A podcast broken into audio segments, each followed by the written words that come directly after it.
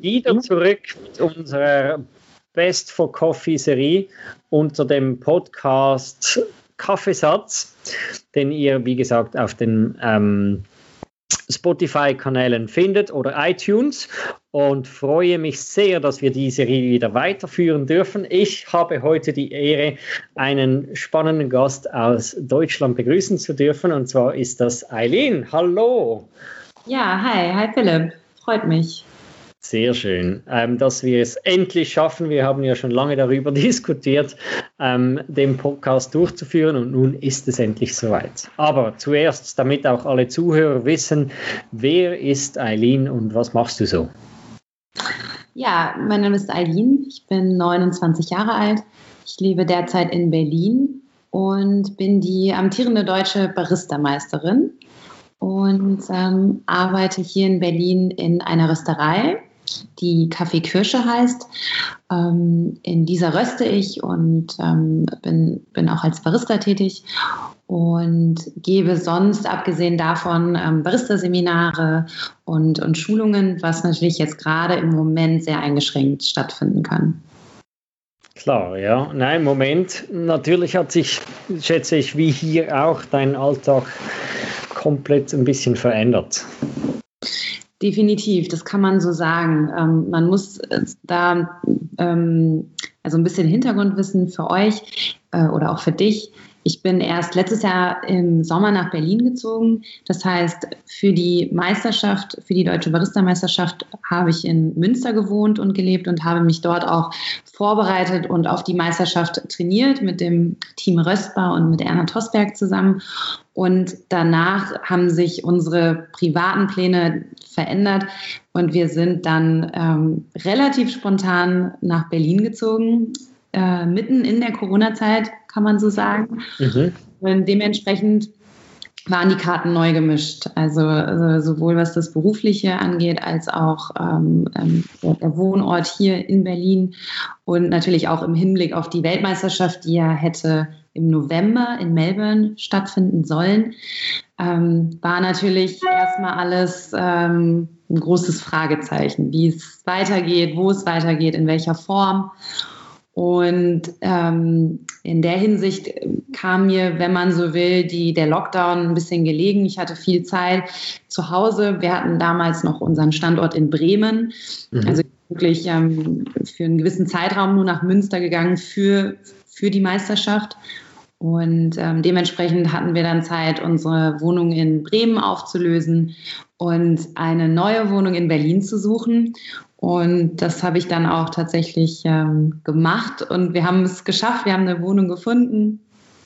Was ja schon mal nicht einfach ist in Berlin, oder? Überhaupt nicht.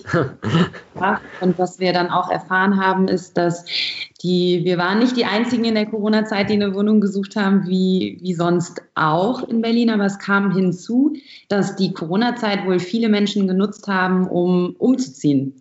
Das heißt, Leute, die schon lange in Berlin leben, haben die Zeit genutzt, um sich entweder zu vergrößern oder aus einer WG auszuziehen, ähm, wo wir anfangs dachten, okay, es wird vielleicht leichter, weil jetzt gerade in so einer Zeit vielleicht weniger Leute umziehen.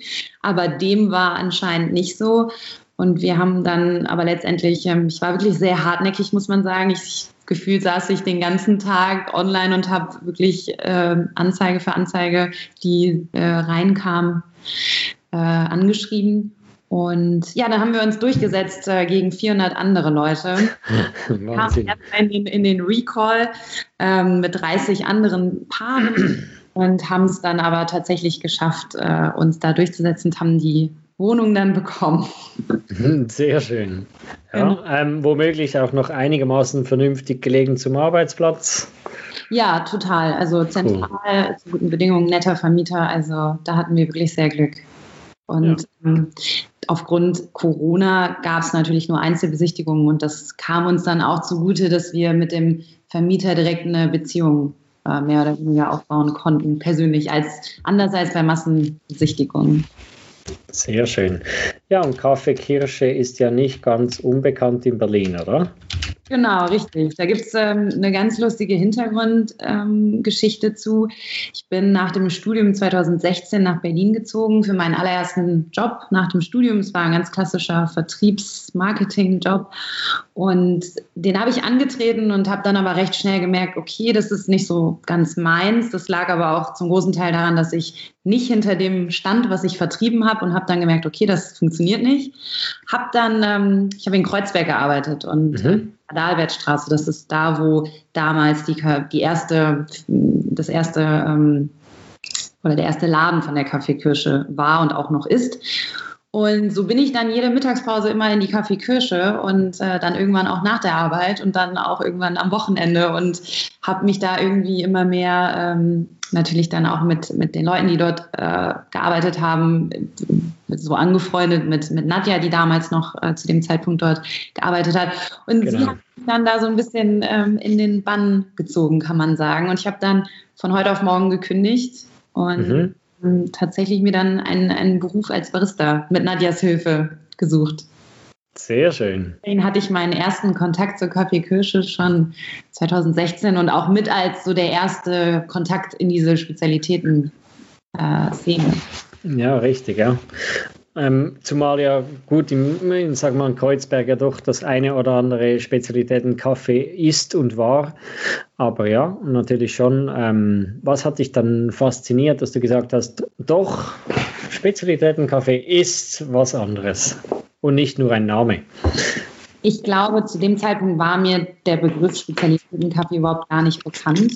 Ähm, für mich war das insgesamt eine neue Welt, in die ich eingetaucht bin und natürlich ähm, immer tiefer, weil ich glaube, wenn man da einmal so einen Aha-Moment oder äh, Effekt hat beim Kaffeetrinken, dann ähm, kommt man da recht schnell rein oder man, man ähm, kriegt recht schnell viele Informationen. Und ich habe ganz lange gar keinen Kaffee getrunken. Ich habe mit, ähm, mit 22 oder 23 angefangen. Und dementsprechend war das für mich total die Erleuchtung, okay, hinter, hinter dem Kaffee und oder hinter dem, dem Kaffee, den jetzt vielleicht auch meine Eltern trinken, da steckt eigentlich viel, viel mehr und es gibt ganz, es gibt eine ganz andere Kaffeewelt. Und ich glaube, das hat mich am meisten fasziniert, dass es einfach so umfangreich und komplex ist. Also du hast dich nicht gleich wie, wie viele dann äh, ins Boxhorn jagen lassen von Säure und anders als das, was du Kaffee kennst. Nee, im Gegenteil. Mir hat das, äh, muss ich sagen, von Anfang an recht gut gefallen. Ich muss sagen, ich bin ein spielfreudiger Mensch. Ich ähm, habe auch eine Eigenschaft, die, ähm, wenn ich Dinge nicht mag, dann probiere ich die immer wieder. Mhm. Über, über Jahre hinweg. Und ich habe ganz oft die Erfahrung gemacht, dass dann irgendwann der Zeitpunkt kommt, wo ich dann eine Sympathie für diese äh, Lebensmittel oder für diese Dinge entwickle.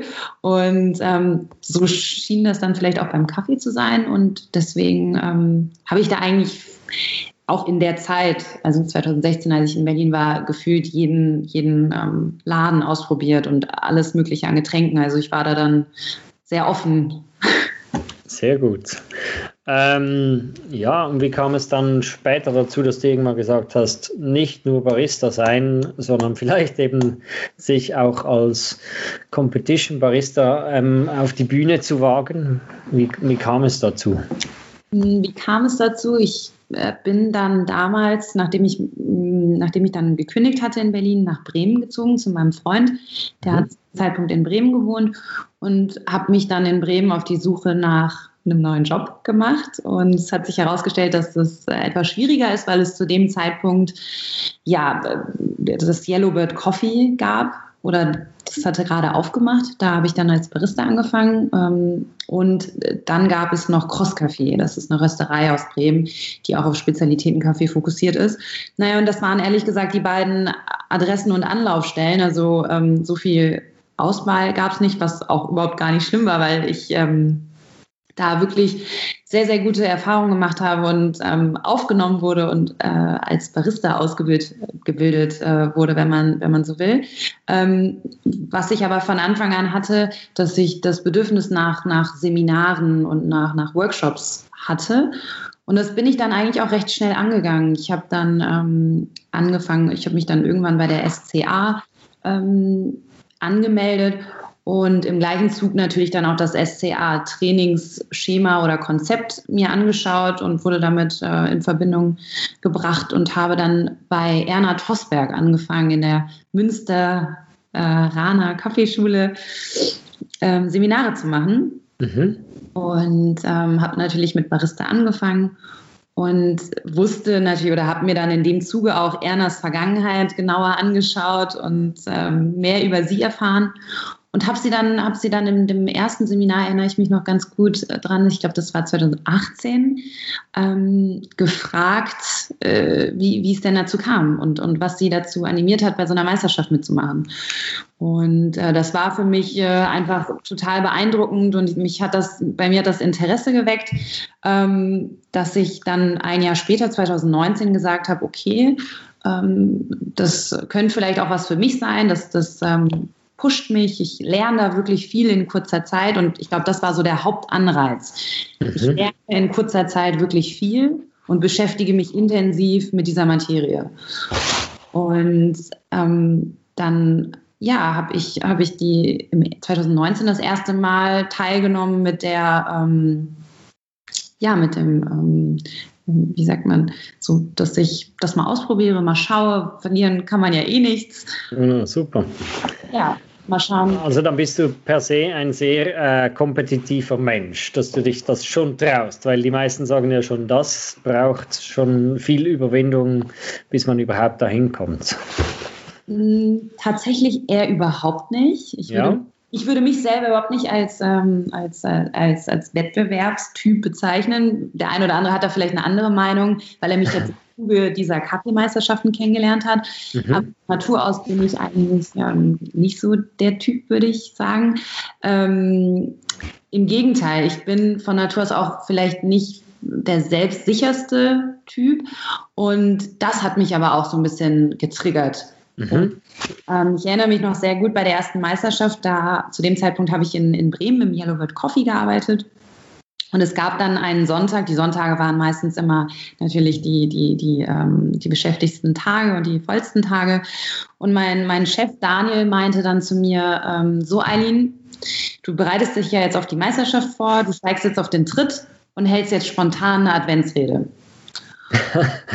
ich dachte, ich weiß gar nicht, wie mir geschah. Ich, mir ist, glaube ich, mir ist heiß, kalt, alles gleichzeitig. Und ich dachte, nee, das, das ist jetzt ein Scherz.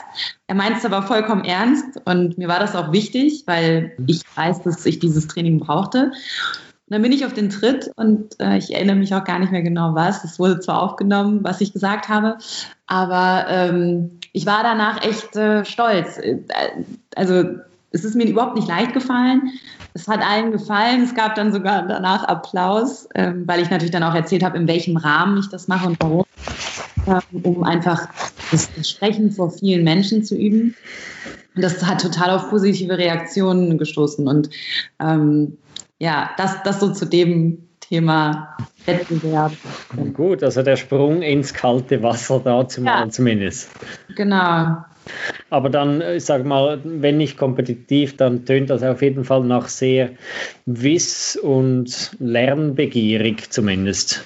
Ja, ich glaube, das kann man sagen. Ich glaube, das kann man, das beschreibt es ganz gut. Ich bin einfach sehr neugierig, sehr offen und ähm, habe da einfach immer Lust, mich, glaube ich, selber weiter zu entwickeln und weiter voranzubringen. Vor allem, was ich jetzt natürlich auch im Vergleich zu meinem ersten ähm, Beruf in, in Berlin festgestellt habe, dass ähm, wenn man nicht dafür brennt, dann kann es nicht funktionieren. Und das merke ich jetzt halt beim Kaffee umso mehr. Ich brenne dafür und das bringt mich äh, zu Sachen, die ich sonst vielleicht vorher nie gemacht hätte. Klar. Zum Beispiel die Meisterschaft. Ja, und ähm, würdest du es bestätigen? Hat es dich wissenstechnisch weitergebracht oder ist es einfach eine Floskel, die man vielleicht so meint? Oder wie würdest du die, die Erfahrung daraus dann in Form von Lernkurve auch ähm, beschreiben?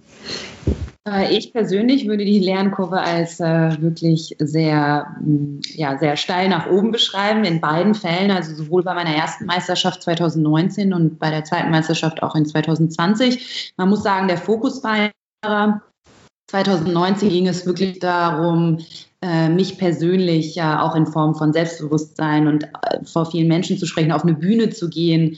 Ähm, da hat sich viel darum ähm, auch ähm, gespielt, abgespielt, ähm, überhaupt sich etwas zu trauen, aus seinen Routinen auszubrechen. Und jetzt 2020, da hatte ich natürlich schon die Erfahrung und war, das war auch eine sehr positive Erfahrung im ersten Jahr, die mich natürlich dann auch dazu gebracht hat, hat dass ich 2020 nochmal antrete. Und 2020 ging es dann natürlich schon auch darum, okay, jetzt wäre es schön zu gewinnen, jetzt wäre es schön, ähm, ja, da einfach, äh, ich glaube einfach kaffeetechnisch war das für mich dann auch viel, viel, ähm, viel, viel mehr im Vordergrund. Mhm. Bin dann für die Meisterschaft auch nach Kolumbien gereist und habe ähm, den, den Producer kennengelernt und die Farm, auf der der Kaffee angebaut wurde. Und da war natürlich Coffee Knowledge technisch viel, viel, viel mehr Hintergrund als jetzt auch im ersten Jahr. Ähm, und bei mir persönlich war in, auf allen Ebenen die Lernkurve doch sehr hoch. Also doch kann ich. Und alleine deswegen würde ich es jedem empfehlen, der mal drüber nachdenkt oder der die Idee hat, bei sowas teilzunehmen, dazu animieren. Denn ähm, man bekommt unglaublich viel mit, man lernt unglaublich viele Leute kennen, man probiert unglaublich viel Kaffee ähm, und hat insgesamt einfach ein, ein, viel besseres Bild von vielen, ja, von vielen Sachen. Mhm. Wie war das so ähm, nach der ersten Teilnahme? In welche Kategorie gehörst du? Äh, du gingst von der Bühne und hast, gleich, äh, hast dir gedacht, ich möchte gleich wieder hoch oder war es zuerst mal, nee, nie wieder? Nie, nie wieder. Gut. Auch das Umfeld war, glaube ich, so, Eileen, es war schön, wir hatten alle Spaß, wir haben alle mitgefiebert, aber bitte nächstes Jahr nicht nochmal. Also es war, muss dazu wissen, die Meisterschaft 2019, die wurde sechs Wochen vorher angekündigt. Also es waren wirklich nur sechs Wochen Zeit. Es waren damals sechs Anmeldungen und ähm, diese Anmeldungen waren äh, bereits äh, Meisterschaftskandidaten, die schon mal teilgenommen haben. Also es war Nicole Battelfeld aus, aus Berlin, es war Wojtek, der amtierende Meister damals. Nee, Entschuldigung, äh, Wojtek hat in dem Jahr gewonnen. Das, genau, das habe ich jetzt mit letztem Jahr verwechselt. Es waren aber auf jeden Fall alles Leute, die schon Meisterschaftserfahrung hatten und haben. Und das hat mich natürlich eingeschüchtert. Also das schüchtert auch ein. Und mein Ziel war es, um ehrlich zu sein, nicht disqualifiziert zu werden und nicht letzter. Das war so ganz soft, ganz, ganz einfach. Und das habe ich geschafft. Ähm, ich wurde Vierte habe ähm, es, es, ja, es war für mich ins, durch und durch ein positives Erlebnis, aber doch dennoch sehr stressig und, und sehr, sehr viel Druck. Ähm, ich war teilweise am Ende, war so die letzten oder die, insbesondere die letzte Woche vor der Meisterschaft war ich gar nicht mehr so richtig ansprechbar, weil ich so im Tunnel war. Und ähm, 2020 war das natürlich dann anders. Ich war, war entspannter, und als ich dann auch mit der Idee, es war dann ein halbes Jahr vergangen, bis ich dann auf die Idee kam, ich frage Erna, Erna Tosberg mal, ob sie, ob sie gewillt wäre, mich zu trainieren für die 2020er Barista-Meisterschaften, weil mir war ganz klar, ähm, es war wirklich gut, wie das abgelaufen ist 2019, aber ich wollte es, ich wollte es drauf ankommen lassen und es mit jemandem auch nochmal durchführen, der selber schon ähm, gewonnen hat, der natürlich maximale Meisterschaftserfahrungen auch von beiden Seiten hat, also Juror technisch als auch Teilnehmerseite und da kam mir Erna natürlich ähm, auch aufgrund der Seminare, die ich bei ihr gemacht habe, total äh, ja, in, in, in, den Kopf. Und ähm, ja, erstaunlicherweise hat sie dann zugesagt. Das ähm, hätte ich auch irgendwie nicht gedacht. Ich weiß gar nicht warum. Aber das, ähm, ähm, wir haben das dann mit der Röstbar vereinbart. Ich bin für den Zeitraum, es waren fünf Monate insgesamt, einen Monat davon war ich in Kolumbien, bin ich nach Münster gezogen und war quasi so die Praktikantin, wenn man so will. Wobei ich habe ähm, natürlich mit Erna dann die, die Zeit genutzt zu trainieren und habe dann aber auch für die Röstbar gearbeitet. Und ähm, ja, das war total rund. Also es hat gut geklappt. Wir haben uns von auf Anhieb gut verstanden, also Team Röstbar und ich habe mich in Münster wohlgefühlt und äh, ich hatte ein gutes Gefühl insgesamt, auch in der Vorbereitungszeit. Und sonst, ähm, wie würdest du das beschreiben, den Prozess jetzt bis zur Meisterschaft? War das ähm, also ich schätze mal wie immer ähm, hyperintensiv, aber ähm, was hat sich dann da groß unterschieden jetzt mal in, in Form von eben der Vorbereitung zur ersten Meisterschaft? Der größte Unterschied, würde ich sagen, ist natürlich, man weiß, was auf einen zukommt. Ähm, und 2020 war es so, dass, die, dass es viel mehr Vorbereitungszeit gab. Also man wusste, ähm, man hatte drei Monate, oder ich glaube, ja, ich, ich, bin mir nicht sicher, es wurde, glaube ich, im November oder Dezember bekannt gegeben und dann war die Meisterschaft Ende Februar, das erste Märzwochenende. Also es war genug Zeit für die Vorbereitung und dementsprechend, ich bin so ein kleiner Planmensch. Ich ähm, muss immer alles planen und zeitlich ist bei mir alles getaktet. Also wenn ich eine Stärke habe, dann ist es auf jeden Fall Time Management, würde ich, würde ich sagen. Mhm. Äh, obwohl es dazu eigentlich auch eine lustige Geschichte gibt. In dem ersten Jahr Meisterschaft, da gab es einen, Buzzer, den musste man drücken zu Beginn und zum, zum, zum äh, Ende der Präsentation. Das wurde uns in dem, in dem Debriefing erzählt. Und ich habe dann es geschafft, diesen Buzzer nicht zu drücken 2019 und habe dann 38 Sekunden ähm, Overtime gehabt für alle, die, die, die nicht so vertraut sind, äh, was die Meisterschaften angeht, ab einer Minute über den 15 Minuten wird man disqualifiziert. Das heißt, ich war zwölf Sekunden davor disqualifiziert und habe es noch geschafft und bin wie, ver wie verrückt über die Bühne gelaufen, habe diesen roten Buzzer gedrückt. äh, war natürlich auch eine Lehre. Ähm, ich hätte sonst wäre ich in der Zeit gewesen und auch mhm. abgesehen davon ähm, bin ich einfach ein, ein strukturierter und äh, Mensch, der sich gut an Zeiten halten kann. Und das war natürlich auch ein Vorteil. Ich konnte mir letztes Jahr ganz genau einen Plan machen.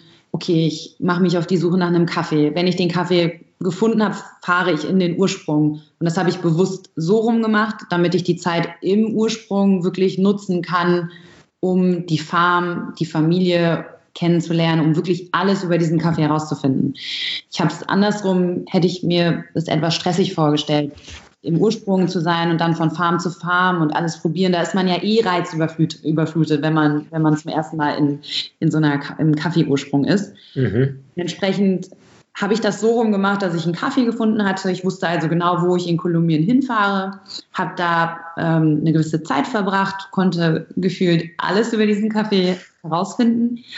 Bin zurück nach Deutschland gekommen, ähm, wo mich dann auch der fertige Trainingsraum in der Röstbar erwartet hat. Das war ein riesen Vorteil. Ich hatte die, mhm. Erna hatte durch die ihre Zeit in den, in den, für die Meisterschaften die Originalmaße für die Tische, also haben, haben sie damals machen lassen.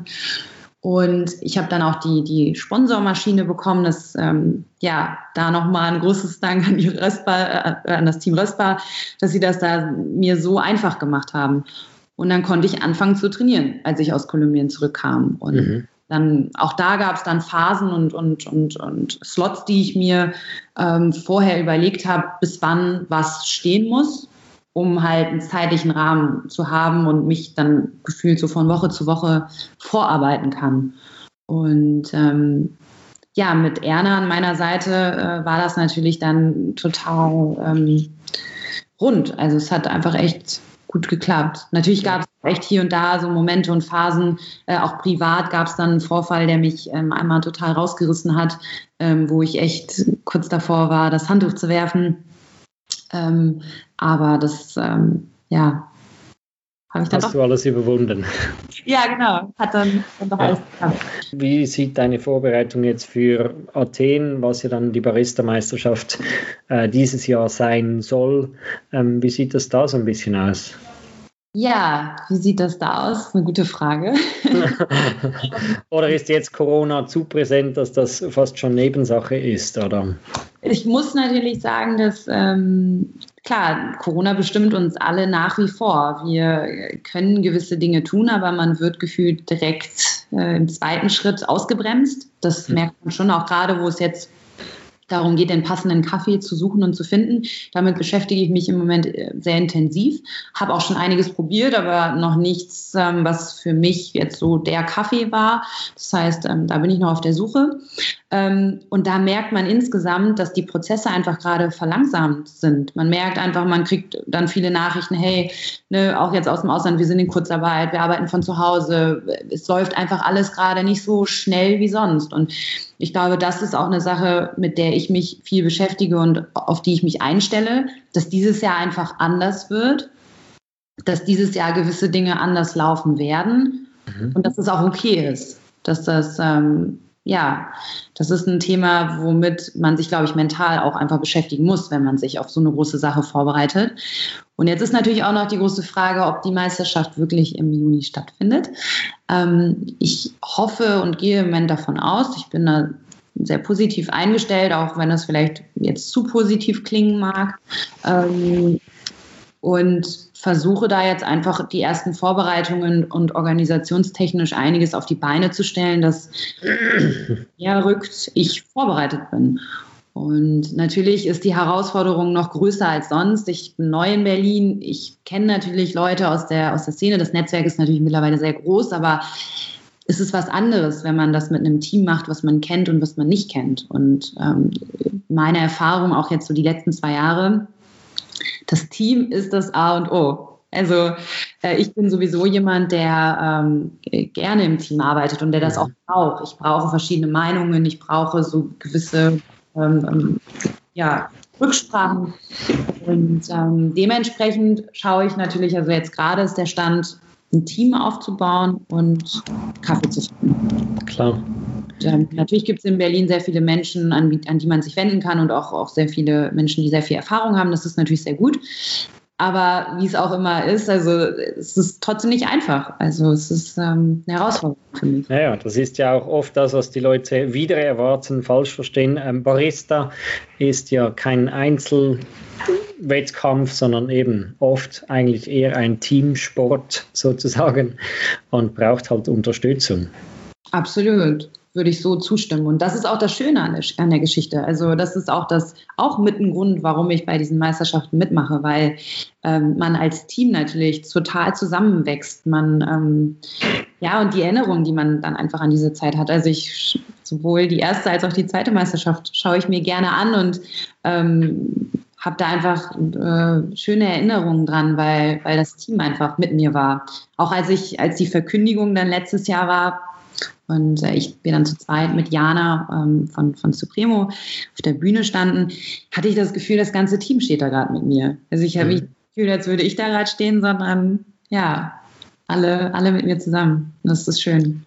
Wenn du jetzt da zurückdenkst, gerade in dem Moment, ähm, wie war das so, als dann in den ähm, Top 6 auf einmal äh, die vermeintlichen beiden WM-Teil oder Ex-WM-Teilnehmer ähm, vor dir genannt wurden? Wie hat sich das so? Magst du dich daran noch erinnern? Oder? Ja, ich, ich kann mich daran sehr gut erinnern. Es war natürlich sehr surreal. Ich konnte es überhaupt gar nicht, äh, überhaupt gar nicht fassen. Äh, ich erinnere mich noch sehr gut daran, als der vierte Platz aufgerufen wurde, da habe ich gesagt, bitte nicht der vierte, bitte nicht der vierte, weil ich war ja 2019 vierte und ich wollte mich natürlich steigern. Und dann, als wir zu zweit dort standen, dann, da sind, mir, da sind mir so viele Gedanken durch den Kopf gegangen. Ich erinnere mich auch dran, das mag jetzt total absurd klingen, aber ich meinte dann auch, oh Gott, nicht nach Melbourne, nicht nach Melbourne, einfach wahrscheinlich auch, weil der Angst und der Respekt so hoch ist. Oh ja. Und ich natürlich dann auch wusste, es, es war wirklich eine sehr intensive Zeit jetzt vor der, vor der letzten Deutsch, deutschen Meisterschaft. Und ich war auch einfach kaputt. Ich war, war einfach, ich konnte nicht mehr. Also es war dann gerade auch die letzte Woche. Ich war jeden Tag am Trainieren. Ähm, mein Freund war in Bremen ähm, und auch meine, meine ehemaligen Kollegen und Freunde, die ich halt habe, alle in Bremen und dieses ganze Pendeln und hin und her. Und äh, ich glaube, ich habe in dem Moment gedacht, okay, es ist vorbei und ab morgen kann, geht wieder der Alltag los, es kehrt Ruhe ein und dann wurde es verkündet. Und äh, ich habe dann, hab dann ins, äh, zu Team, zum, zum Team Röstbar geschaut. Ich glaube, Erna habe ich zuerst angeschaut und wir haben uns beide so einen Moment angeguckt und ich glaube, da war uns, also ähm, ja, es gab ähm, in der Vorbereitung ein eine, eine, eine, äh, Morgen, wo Erna in die Kaffeeschule kam. Und da meinte sie zu Ole, einem Kollegen aus der Röstbar, ähm, Ole, ich hatte einen Albtraum, ich habe geträumt, wir müssen, wir müssen nach Melbournes Weltmeisterschaft. Und äh, halt einfach, weil wir nie darüber gesprochen haben. Wir haben die ganze Zeit uns nur mit dem Thema nationale Meisterschaft, deutsche Meisterschaft, wir haben nie darüber gesprochen, bis, bis, zu dem, bis zum Zeitpunkt, wo ich gewonnen habe, wie machen wir es im Falle also weiß gar nicht, wieso das so war, aber wir haben halt einfach uns wahrscheinlich so darauf konzentriert, erstmal die nationale zu machen, dass da gar nicht irgendwie das im Raum stand. Ja, ja, klar. Ja, und da trifft halt auch so wieder so ein bisschen dieses, ähm, ja, es kommt oft unerwartet zu. Ne? Also, ähm, was, wobei was ja dann schön ist, oder? Genau, genau. Und das ist so eine Sache bei Meisterschaften, die ich für mich äh, persönlich ähm, ich will, was heißt festgelegt, aber die habe ich mir so ähm, angewöhnt. Ich gehe da, bin da offen, ich gehe da offen hin mit der, die Erwartungshaltung an einen selber darf, soll natürlich hoch sein, aber der Druck an einen, der darf nicht zu hoch sein, weil sonst, ähm, glaube ich, kann ich für mich sprechen, geht das nach hinten los. Und das war dann in dem Rahmen auch richtig so. Und wie, wie war es dann, als es dann eingetreten ist? Was hast du dann gedacht? Zuerst eben, oh Gott, ich muss nach Melbourne? Oder war es dann zuerst mal Overload eh von allem anderen? Oder? Ich glaube, es war natürlich schon Overload, wie du sagst, aber es ging dann auch weiter. Wir, die meistes, also das Finale war am Sonntag. Wir sind dann natürlich noch in Hamburg geblieben über die Nacht und sind dann aber auch äh, zurück nach, nach Münster gefahren. Und da ging es dann direkt, okay, wir müssen jetzt Flüge buchen, wir müssen jetzt äh, eine Unterkunft, wir brauchen Kaffee, welchen Kaffee nehmen wir? Nehmen wir den gleichen? Oder also da, da war dann von, von wirklich, von jetzt auf gleich ging es einfach weiter und hatte viele Gespräche, Telefonate und ähm, schon für die Organisation. Und genau eine Woche ist das dann, war das dann so. Der nächsten Woche war dann wirklich von 120 Prozent auf null. Also es war so einmal komplett runter auf den Boden geholt. Lockdown, alles abgesagt. Ich glaube, die Internorga stand an. Ähm, und dann war natürlich erstmal ein großes Loch, wenn man so sagen kann. Also zum einen natürlich auch, auch irgendwo erleichternd, aber persönlich für die Meisterschaft, aber im nächsten Moment natürlich, oh Gott, was passiert hier eigentlich gerade? Und ja, dann, dann war natürlich auch dann relativ schnell klar, okay, wird nicht stattfinden. Wir stornieren die Flüge, Flüge wieder, wir ähm, canceln alles und wir warten jetzt erstmal ab und halten die Füße still. Und ähm, dann wurde auch recht schnell die Meisterschaft abgesagt und auf November verlegt. Und das war natürlich dann ein Gefühl von, okay, cool, ich habe jetzt ein halbes Jahr nochmal Zeit. Ich kann jetzt mal kurz durchatmen und kann mich dann wieder ins Training machen. Ja. Und dann kam ja der Umzug, die, äh, die, ja, der neue Job. Also es war, das, das Jahr war trotzdem bei mir persönlich sehr gut gefüllt. Also es standen, standen trotzdem lauter, lauter Umstellungen und, und Umstrukturierungen an. Also ähm, es ist nicht so, dass ich nur zu Hause saß, sondern wie ich ja eben auch erzählt habe, ähm, ja, waren dann, standen neue Entscheidungen an. Und jetzt, wie würdest du das sehen? Hat sich ähm, oder hat sich viel verändert nun, also auch in Hinsicht auf eben die Vorbereitung oder ist das äh, alles so wie geplant, nach wie vor alles im Laufen oder? Du meinst jetzt für die Weltmeisterschaft? Mhm. Ähm, ja, natürlich ähm, habe ich einen Plan und, und auch organisationstechnisch ähm, so ein Schema, wonach ich gerne gehen möchte. Ich merke aber auch, dass ich, ähm, was ich auch eben schon angedeutet habe, dass ich es versuche, gelassener zu sehen, weil ähm, es ist natürlich ein großes Privileg, dass man zu einer Weltmeisterschaft fahren darf, dass man für so etwas ähm, trainieren kann und ähm, das machen kann. Aber es gibt natürlich auch gerade, gerade auch wirtschaftlich und, und äh, gesundheitlich sind gerade ganz andere Themen äh, im Vordergrund. Und da ist mir persönlich schon wichtig, dass ich das einordne und jetzt auch gerade in richtiger Relation sehe. Weil ja, ich möchte mich gut und, und ähm, intensiv für diese Meisterschaft vorbereiten. Ich möchte aber auch nicht außer Acht lassen, dass wir uns gerade noch total im, im, in der, in der Corona-Zeit befinden und dass viele gerade um ihre Existenz kämpfen, dass viele gerade von Arbeitslosigkeit betroffen sind, dass viele gerade mit ganz anderen Dingen zu kämpfen haben. Mhm. Und da versuche ich auch an, an mir selber das äh, immer bewusst zu machen und zu sagen, okay, Eileen, das ist schön, wenn das alles klappt und ich gebe 100 Prozent und ich bin dabei. Aber wenn das nicht geht und wenn das, wenn da wieder ein Hindernis kommt, dann ist das so. Es liegt nicht in mhm. meiner Hand. Klar, genau. und der Trainings, also ich sage jetzt mal, gut, vielleicht ist, ist, es noch ein bisschen früh, ähm, jetzt schon darüber zu sprechen, aber so der Trainingsalltag, würdest du den dann auch schon als Herausforderung sehen, jetzt mit Corona kombiniert, oder? Ähm, mit Sicherheit, denn es wird natürlich schwierig sein, auch gerade was das ganze Verkosten angeht, das mit, mit, mit mehreren Leuten durchzuführen. Deswegen natürlich auch gerade umso mehr oder umso mehr der Fokus auf das Team, wen wähle ich für das Team und wer ist auch bereit, gerade sich ähm, da ins Team äh, oder mit mir darauf vorzubereiten.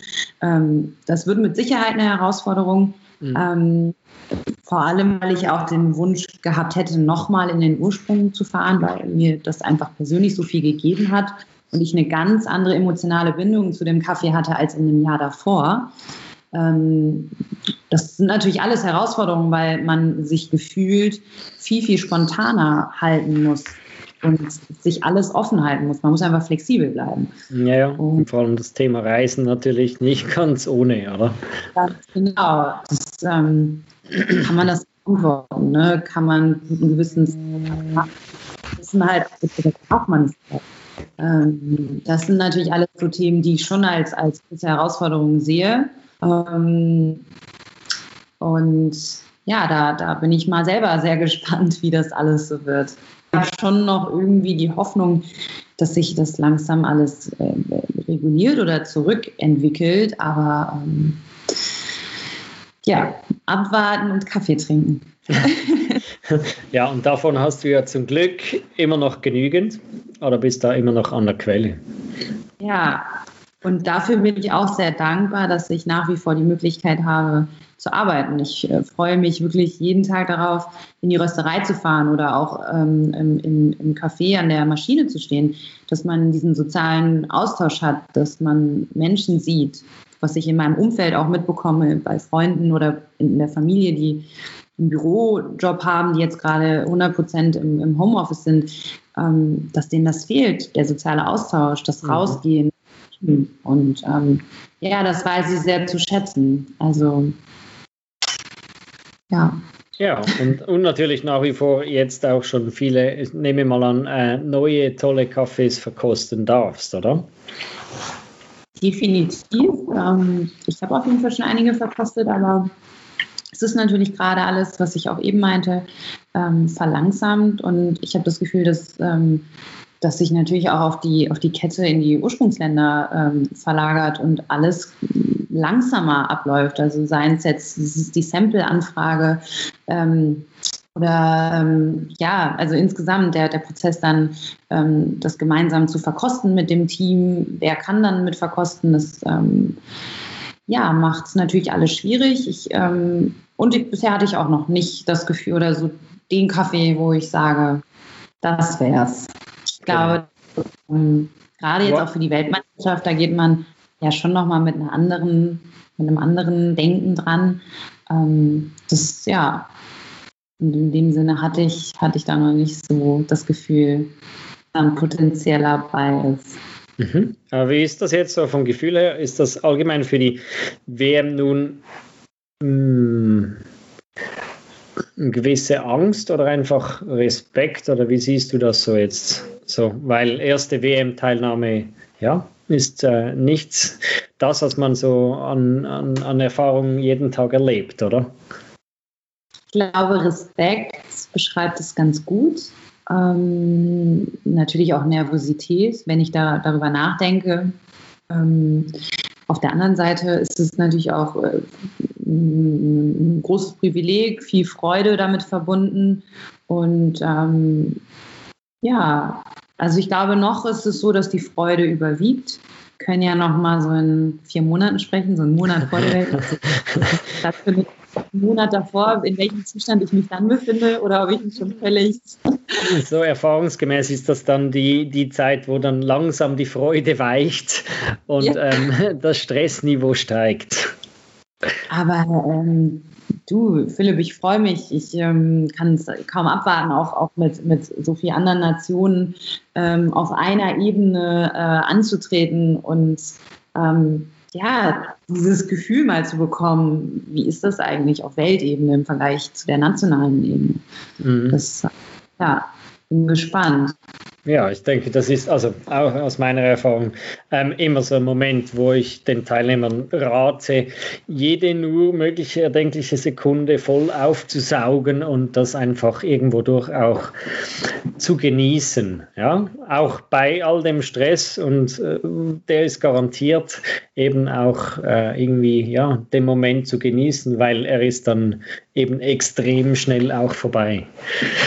Oh, na, das, das, das glaube ich dir sofort. Und ähm, wenn ich jetzt auch überlege, gerade jetzt auch für die Vorbereitung, wenn ich jetzt an die letzten beiden Jahre zurückdenke, da ähm, die eigentliche Meisterschaft, ich, die war immer super schnell rum. Es ging immer alles ganz zack, zack, zack. Und woran man aber, ich oder ich persönlich noch ziemlich viel denke, die wirklich die Vorbereitungszeit. Mhm. Die Zeit, Monate davor, die man hatte, um sich darauf vorzubereiten. Da gibt es wirklich viele Erinnerungen und Momente, die mir im Kopf geblieben sind. Jetzt natürlich abgesehen auch von, von den Momenten auf der Bühne, die ja einfach werde ich nicht vergessen, weiß ich. Also es äh, war einfach schön. Mhm. Wie ist das jetzt so im Moment? Ähm, sag jetzt mal, du hast den Vorteil bei der Arbeit, kannst du ja ähm, einfach äh, sehr wahrscheinlich mit den verschiedensten Möglichkeiten Kaffee zubereiten. Wie ist das zu Hause? Wie machst du da Kaffee? Oder wie hältst du dich da über Wasser? Oder trinkst du nur bei der Arbeit? Nee, ich trinke auch sehr, sehr gerne zu Hause Kaffee. Ich trinke tatsächlich weniger auf der Arbeit, weil für mich ist Kaffeetrinken schon nach wie vor noch ein Genuss oder es ist für mich ein Genussding. Natürlich probiere ich ähm, viel auf der Arbeit, gerade wenn es um, um Verkostungen geht. Aber zu Hause ist das schon, schon so ein, das nimmt man sich raus. Das ist ein schöner Moment, dann Kaffee trinken zu können. Alle, die mich kennen oder uns kennen, wissen, dass ich den größten Homebarista zu Hause habe. das Zepter hier in der Hand hat, was, was das Kaffeemachen angeht, beziehungsweise wenn es um Espresso und Espresso-Maschinen und, und in der Art Kaffeemachen geht. Ähm, ähm, da ist, ist äh, Timi, mein Freund, schon, schon weit vorn mit dabei, der macht viel Kaffee. Aber ich äh, trinke gerne auch Filterkaffee zu Hause, brühe mir eigentlich jeden Tag einen Filterkaffee. Ähm, ich habe immer so ein bisschen meine Routine. Ich trinke morgens gerne Espresso, ähm, mittags, nachmittags Filterkaffee. Versuche das auch immer so in Maßen zu halten, gar nicht so viel, um ehrlich zu sein. Alle fragen mich immer, ja, wie viel trinkst du denn eigentlich am Tag? Stimmt, oder? Und äh, nee, das hält sich doch, gerade auch an meinen freien Tagen, hält sich das sehr in Grenzen. Und wenn man dann natürlich auch äh, Röstereien oder, oder Coffeeshops hier in Berlin ausprobiert, dann wähle ich das schon, also sehr gewählt aus und überlege mir schon genau, wo ich da hingehe und, wo, und was ich probieren möchte. Mhm. Und ja. Wie ist das dann in der, in der Endphase oder wie war das in der Endphase? Hast du überhaupt noch zu Hause dann Kaffee getrunken oder war das dann gestrichen? Naja, dadurch, dass ich ja in Münster, ähm, ich hatte, ich hatte ein, ein Zimmer, mhm. ähm, da hatte ich auch ehrlich gesagt, ich glaube, eine Aeropress hatte ich da, aber sehr viel mehr auch nicht. Also das, ähm, das war natürlich nicht so ausgestattet wie zu Hause, wie sonst. Ähm, aber ich glaube jetzt gerade, wo du sagst, ich habe in der, in, in, der Endzeit gar keinen, also zu Hause in, in meinem Zimmerchen, wo ich da gelebt habe in Münster, habe ich überhaupt keinen Kaffee mehr getrunken. Und ähm, auch da gab es eine recht lustige Geschichte. Ich, ähm, es gab einen Tag, äh, wo ich mich tatsächlich von, vom Kaffee übergeben musste. Mhm. Eigentlich traue ich mich das gar nicht zu erzählen. Ich mache es aber trotzdem, weil es irgendwie jetzt auch im Nachhinein ganz lustig ist. Es war, ich war wirklich äh, sehr euphorisch an diesem Tag. Wir haben immer den Tag begonnen mit Espresso verkosten. Wie beschreibt man den, also wie beschreibe ich oder wie würde ich den Kaffee an dem Tag oder den Espresso an dem Tag beschreiben? Damit ich ein Gefühl natürlich für den Espresso bekomme, ihn bestmöglich kennenlerne.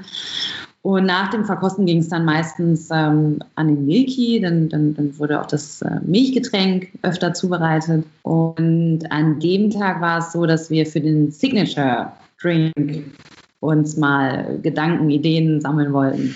Es war also wirklich alle drei Gänge an dem Tag und ähm, ich habe alles probiert, was ich in die, was ich in die Finger genommen habe. Also es war viel.